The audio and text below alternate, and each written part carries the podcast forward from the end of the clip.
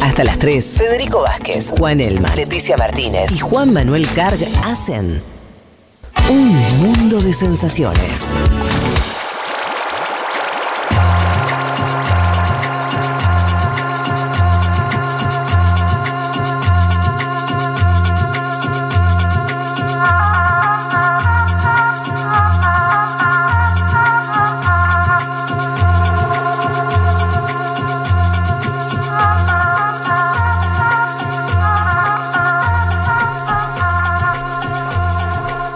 A la región. Vamos a meternos eh, en un tema.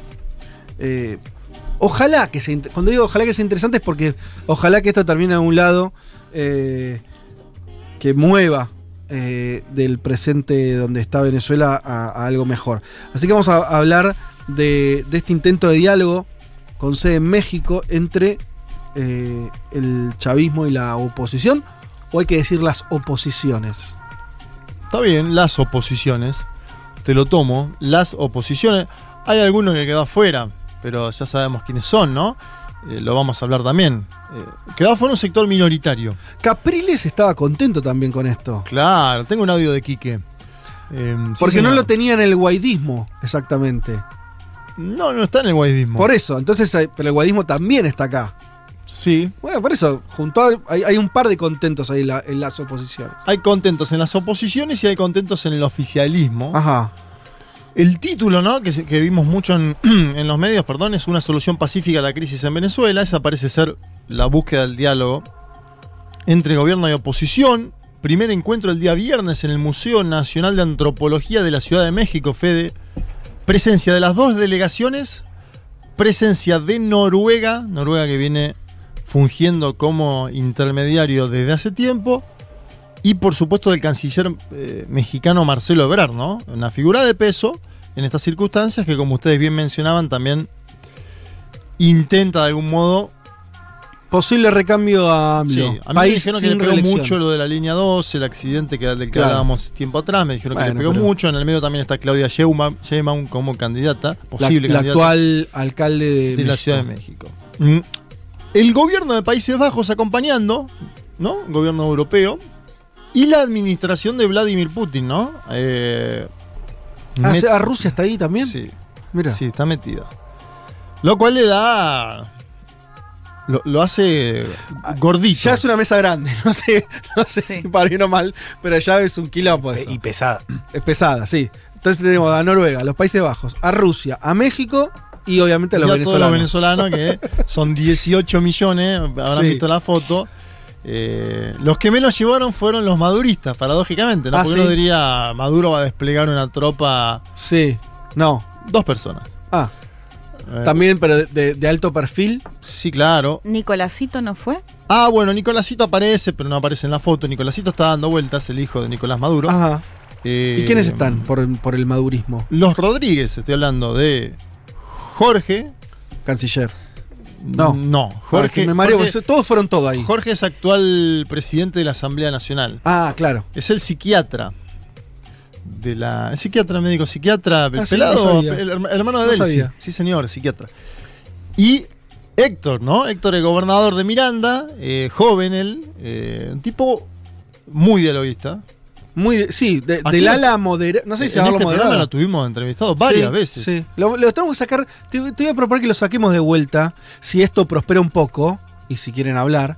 No sabía que era parte de la negociación, pero estaría Sí, bueno claro. sacarlo de vuelta porque siempre que uno intenta mirar con los mejores ojos posibles todavía a ese proceso, te encontrás con esa figura.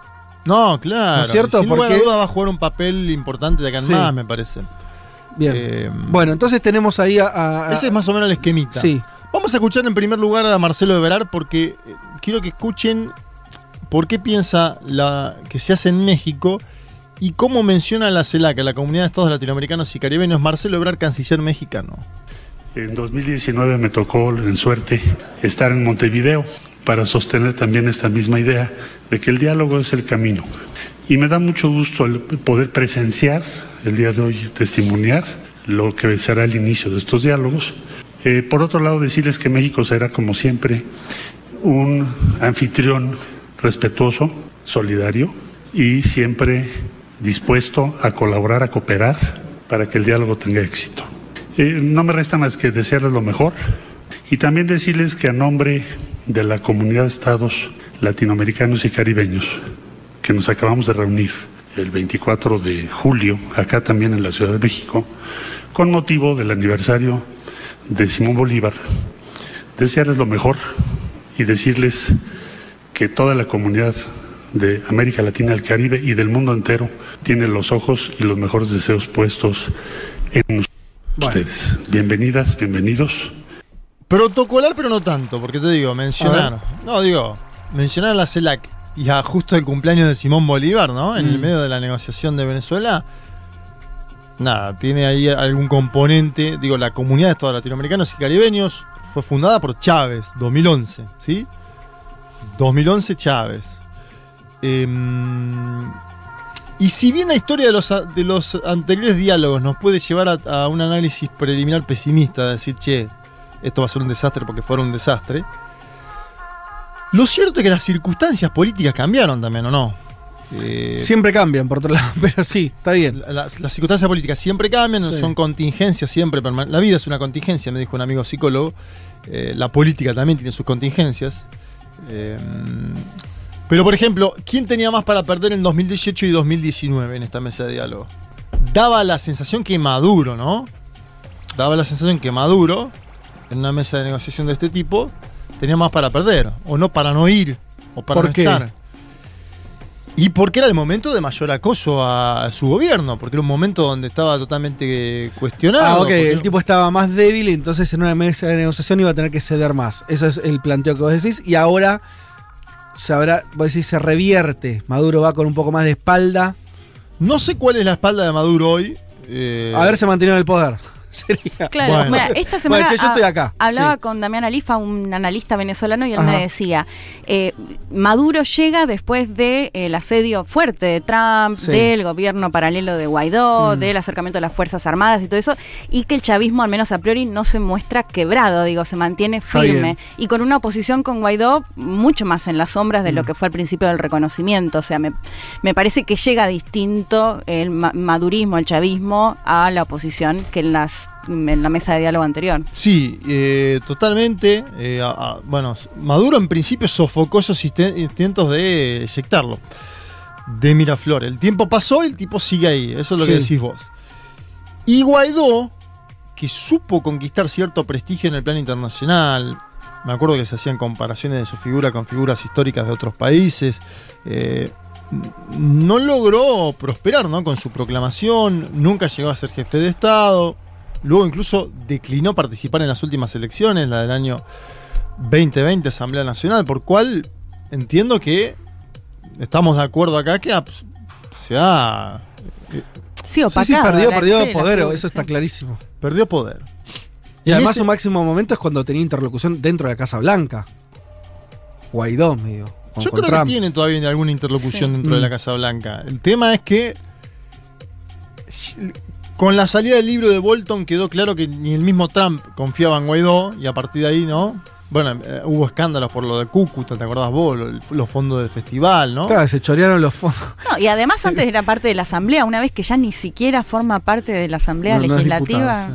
Bueno, y entonces, y, no me dijiste por la oposición quién participó. Bien, vamos a escuchar en primer lugar a Gerardo Blyde, que va en nombre de Juan eh, Guaidó, eh, y escuché el tono de la oposición, porque, claro, es un diálogo y obviamente hay tonos de concertación.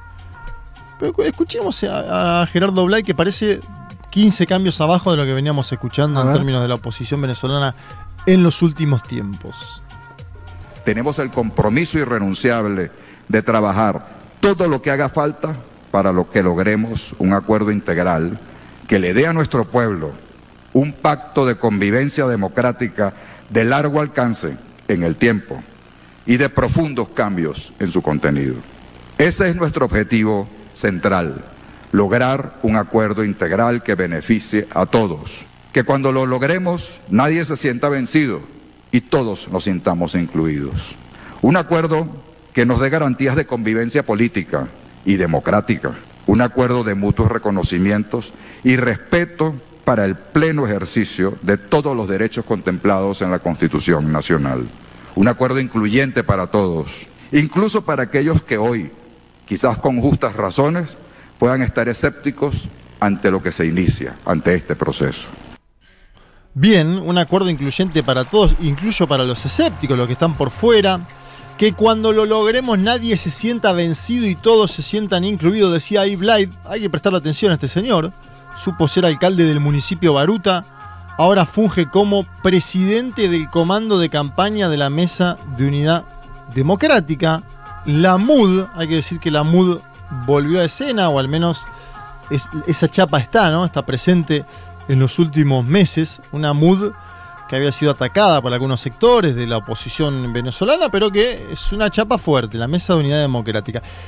¿Qué dijo Juan Guaidó tras el diálogo? Atención, para los venezolanos este proceso significa la posibilidad de lograr una solución, un acuerdo integral para poner fin a la tragedia que atraviesa nuestro país. Bueno, ahí pone la palabra tragedia. Sí. Y mi compromiso con ustedes en ejercicio de mis deberes es que ningún interés particular o de ningún grupo supere la necesidad de toda una nación, ¿sí? Ningún interés particular o de ningún grupo supere la necesidad de toda una nación. Mi compromiso está en lograr, por lo tanto, por lo que tanto hemos luchado y sacrificado en insistir en la unidad, en presionar para lograr nuestros objetivos. Bueno, ¿qué sectores participan de la oposición entonces? Casi todos. Acción Democrática, Primero Justicia, voluntad popular. Voluntad popular. sí, de los más. Eh, Leopoldo López es voluntad popular. Está en la figura de Carlos Vecchio en la mesa de mm. negociación. Incluso hubo algún tole tole previo, porque el chavismo dijo: ¿Qué hace Carlos Vecchio acá? Eh, esa mesa empezó el día anterior con alguna polémica, ¿no? ¿Qué, ¿Qué, hace este tipo acá? Si esta es una organización que está por fuera de todos los estándares democráticos, ¿no? Se lo acusa, obviamente, de diversos delitos que tienen que ver con violencia política electoral. Pero permitió que estuviera entonces. Sí, voluntad popular. Un nuevo tiempo, COPEI. Entre los puntos que hay en ese memorándum primero que se firmó, porque se firmó un memorándum, que acá es una palabra que siempre nos lleva al acuerdo con Irán, un memorándum. Están siete puntos. A ver. Donde se mencionan derechos políticos, garantías electorales, la idea de avanzar en un cronograma general para las elecciones que tenga observación, y atención con este punto, ahora vamos a volver, y el levantamiento de las sanciones, que era lo que eh, está dentro del ideario del chavismo, ¿no? Obviamente. Si, yo me voy a sentar a negociar, voy a pedir que se levanten las sanciones porque... no está Estados Unidos en esa mesa. Estados Unidos no está en la mesa, pero está jugando, te diría, de Cayetano. Y, en palabras de Maduro, la oposición guaidocista que representa a Estados Unidos. Claro, claro. Las últimas mesas, lo que te dice el chavismo, si vos le preguntás al chavismo, es. Se levantaron cada vez que son un teléfono de los Estados Unidos. Mm. Esa es la versión del chavismo. ¿No? O sea que la expectativa del chavismo sería que no suene ese teléfono esta vez al menos, que Estados Unidos no les diga váyanse. Que, deje que ocurra. Que deje que pase. No, O, que, llamen con algún alivio. Bueno, o que Biden diga, digo, lo, que se encargue de Biden diga, che, mejor que lleguen a un acuerdo a que no lleguen. Sí, en el medio está la Unión Europea también, que tiene que aprobar o no su misión de observación electoral de cara a noviembre. Todavía no reconoce el gobierno de Maduro, la Unión Europea, creo además. Dejó de, dejó de decir que Juan Guaidó es el claro, claro, dejó de decir que, Guaidó es, el presidente. Pero... Claro, lo que dice es que esa es la, la, figura privilegiada de la oposición, lo cual le sigue manteniendo los recursos de Venezuela en el extranjero. Mm un cambio, pero al mismo tiempo Guaidó sigue controlando lo de Venezuela en Europa. En lo que le importa en sí al, gobierno. Y con respecto a eso, no sé si, o sea, yo lo que había leído era que Estados Unidos había dado el visto bueno en el proceso y que incluso estaba dispuesto a em, discutir el tema de sanciones, lo cual ya ahí tenés un cambio. Con sí, pero lo pone, Estados Unidos dice eso, hmm. ha tomado alguna medida muy chiquita con las sanciones muy chica, pequeña, que tiene eh, que ver con el mes pasado dijo el jueves que está dispuesto a ver su política con Venezuela, sus sanciones, si se dan avances significativos en las conversaciones. Es decir, está expectante. Ahora, una cosa es estar expectante, escuchando, y otra cosa es levantar el teléfono y decirle, ah, levantate de acá, andate. Mm. Que me sí, romper el acuerdo. Claro, que no sé si es hoy el escenario o al menos no lo creo así. Volvamos al chavismo un poco, porque decíamos que Maduro sigue en Miraflores, porque decíamos que el psiquiatra Jorge Rodríguez es quien habló en la apertura del evento, actual presidente de la Asamblea Nacional de Venezuela, es decir, ocupa formalmente el lugar que detentaba Juan Guaidó, ¿no?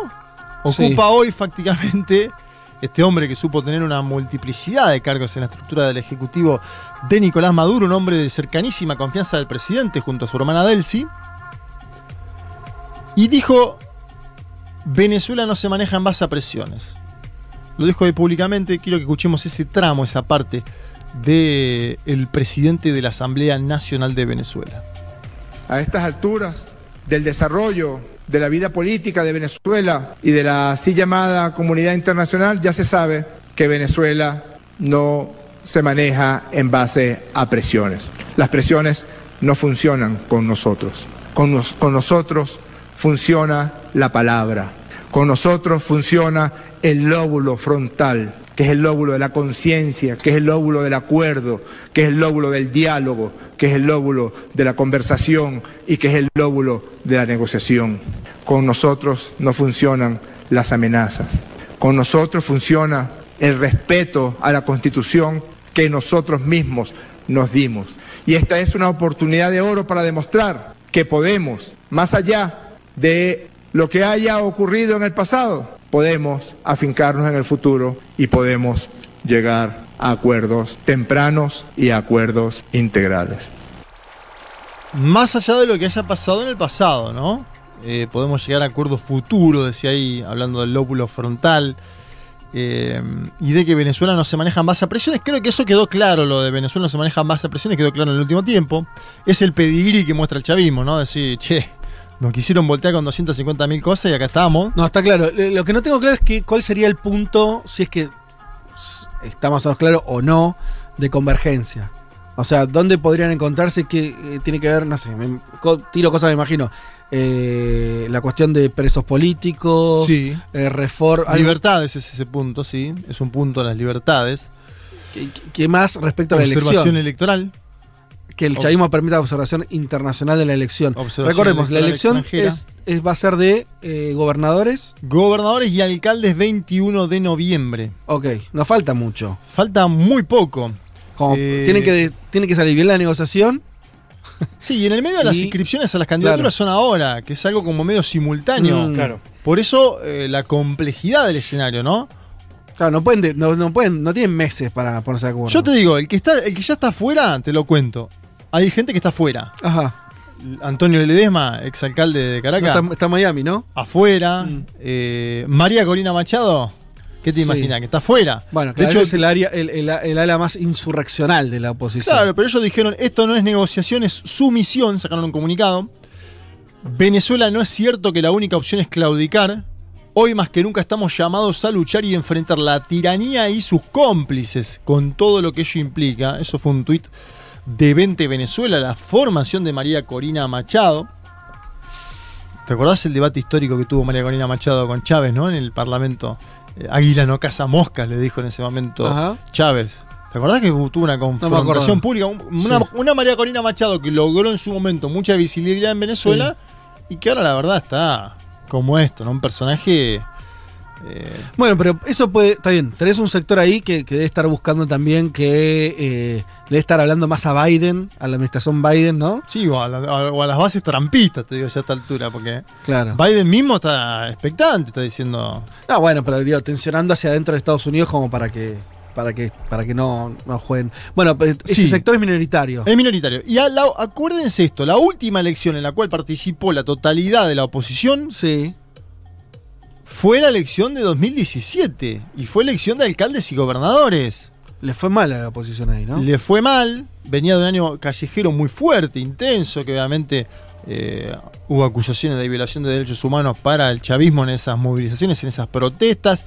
La oposición pensó, la salida acá es ganar... Eh, bueno, perdió hasta Miranda, por ejemplo, que era el bastión, ¿no? Uno de los bastiones de la oposición. Y no hay hasta el momento una posición única dentro de la oposición a Maduro en cuanto a las elecciones.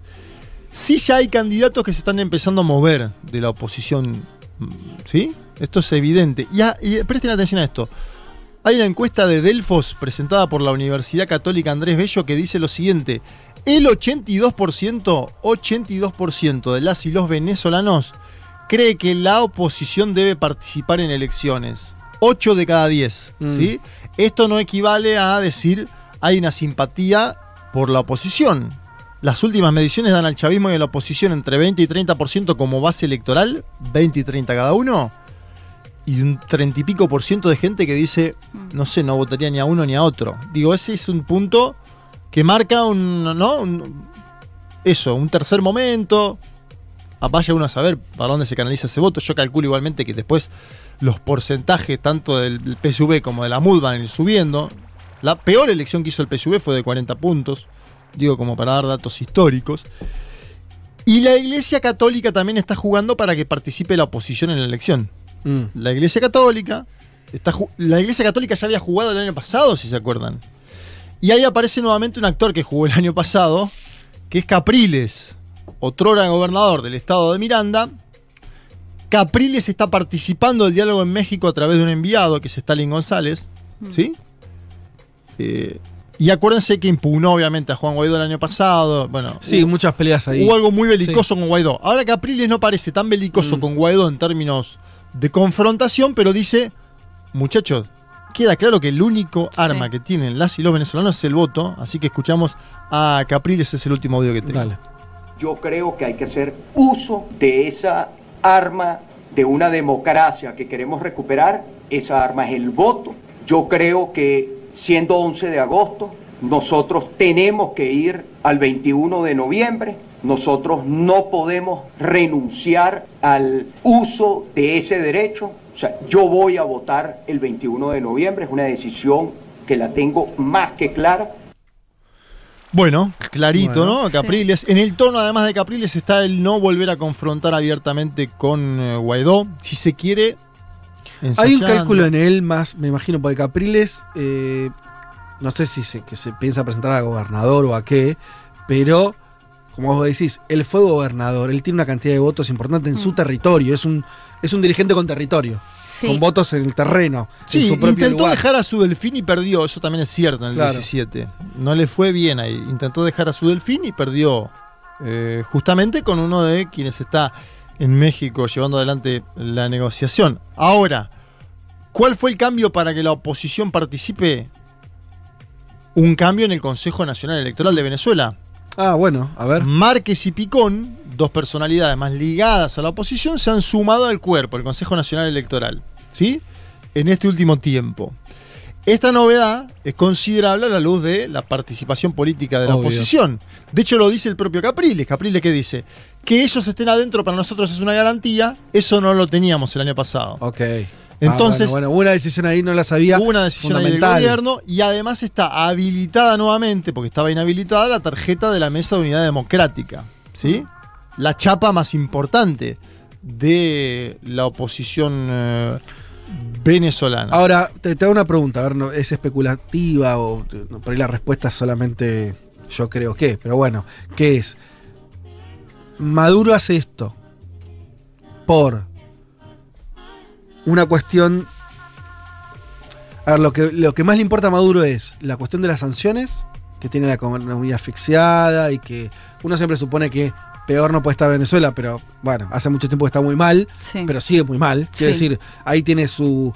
El otro día revisaba datos de, la producción de petróleo en Venezuela, aumentó un poquito, pero sigue siendo un desastre respecto a lo que estaba, y eso sin inversión y sin. Eh, inversión no lluvia de inversiones, me refiero, por lo menos que le saquen las sanciones una parte, no se va a poder recuperar. ¿Tiene que ver con eso? ¿O tiene que ver con también una consolidación interna? Decir, bueno, yo no puedo. Eh, o está mirando más. A ver, yo no quiero ser Nicaragua. ¿No? Que es el otro, el otro modelo de Nicaragua, que es cuando tenés a, este, ¿cómo se llama? A Ortega yendo hacia una elección también sin ningún tipo de. En solitario. En solitario, no le importa. Ahora eh, cerraron eh, la prensa o le complicaron la vida al, principal diario de la oposición. Digo, bueno, es una deriva que no, no le está importando eso. Mm. Y por ahí Maduro eso es un escenario la palabra de Lula, ¿no? Que, con buenos modales dijo a Nicaragua, che, no se vayan de la democracia, mm. como Sí, ya parecería haber tomado algunas señales en materia política interna hace varios años, digo, de mm. que hacen más trazable ese camino, ¿no? El de Nicaragua. O sea, digo que no solamente una cuestión de verlo como modelo o, como peligro, sino creo que también lo estamos comparando porque muchas de las cosas que hizo Maduro se asemejan a lo que hizo Ortega. Claro, pues por eso yo pregunta ahora. Lo que busca es dar más credibilidad justamente a la cuestión electoral. Me, claro, yo digo, si, el estímulo de Maduro es solamente arreglar una cuestión de que lo reconozcan afuera y mm. poder. Ese es un eh, punto ineludible. El segundo punto es que Maduro cree tener, habrá que esto lo tienen que validar las y los venezolanos y la comunidad internacional a través de la observación electoral de la eh, Unión Europea, por ejemplo. Iba a decir la Organización de Estados Americanos, pero no es el mejor ejemplo. La Unión Europea, por ejemplo, que valide esas elecciones. Porque el otro, punto que hay que decirlo, que en el 17 hubo elecciones y Maduro ya estaba en esa situación que marca Juan, de, bueno, eh, complejidades democráticas, llamémosle. Y la ganó, ¿eh? La ganó, y ahí no hay duda. Después podemos discutir 2018 y 2020. Ahora, me parece que tiene, una, tiene una credibilidad el gobierno de Maduro de que las va a ganar nuevamente las elecciones. Eh, pasa que las últimas elecciones votaron, es verdad, solo 40% de cuántos votaron, menos del 40%. Sí, sí votó poco. Ahora. O sea, me digo, en ese clima de desmovilización, y yo creo que un poco rubrica esto que me parece que es el clima más, o el escenario más grande, es hoy el, madurismo no ve eh, un peligro político dentro de Venezuela. Hoy, ¿no? Después de todos los cambios que vimos eh, en la Asamblea Nacional, o sea, hoy no hay un peligro eh, al gobierno desde adentro, no en términos políticos. No tenés que enseñar que te das con Guaidó en su momento. ¿No, ¿No hay nadie que asume como una figura, Guaidó se el legítimo? Sí, hay que entender, digo, esto me parece importante, es que esa ventaja se da más que nada por la desmovilización que por la movilización. Bueno, por eso yo te mencionaba antes, las, los que marcan las encuestas es 30 y 30, dos bloques, y después gente que está ahí Entonces, o sea, que de cara a las elecciones decís que está bien. En general, o sea, en general, sí, pero claro, y ahí pasa lo otro. O sea, yo creo que no hay una amenaza política hoy. Hoy, digo, porque después lo de Guaidó también fue inesperado. Pero sí, sí, déjame salir con esto, digo. Sí. creo, y digo, no es que lo creo yo, es que me parece que está claro al ver la economía de Venezuela, un poco decíamos recién el tema de la producción de petróleo, que no tiene nada más para ofrecer en términos económicos y no hay ninguna salida que le permita hoy ofrecer algo a esa población o digo, poder gestionar económicamente un país que está cada vez peor.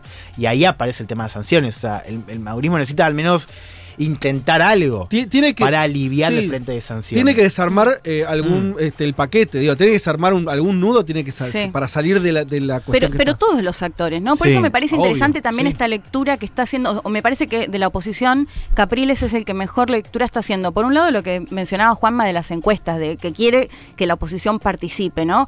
Llamar directamente a yo voy a votar, hay que ir a votar.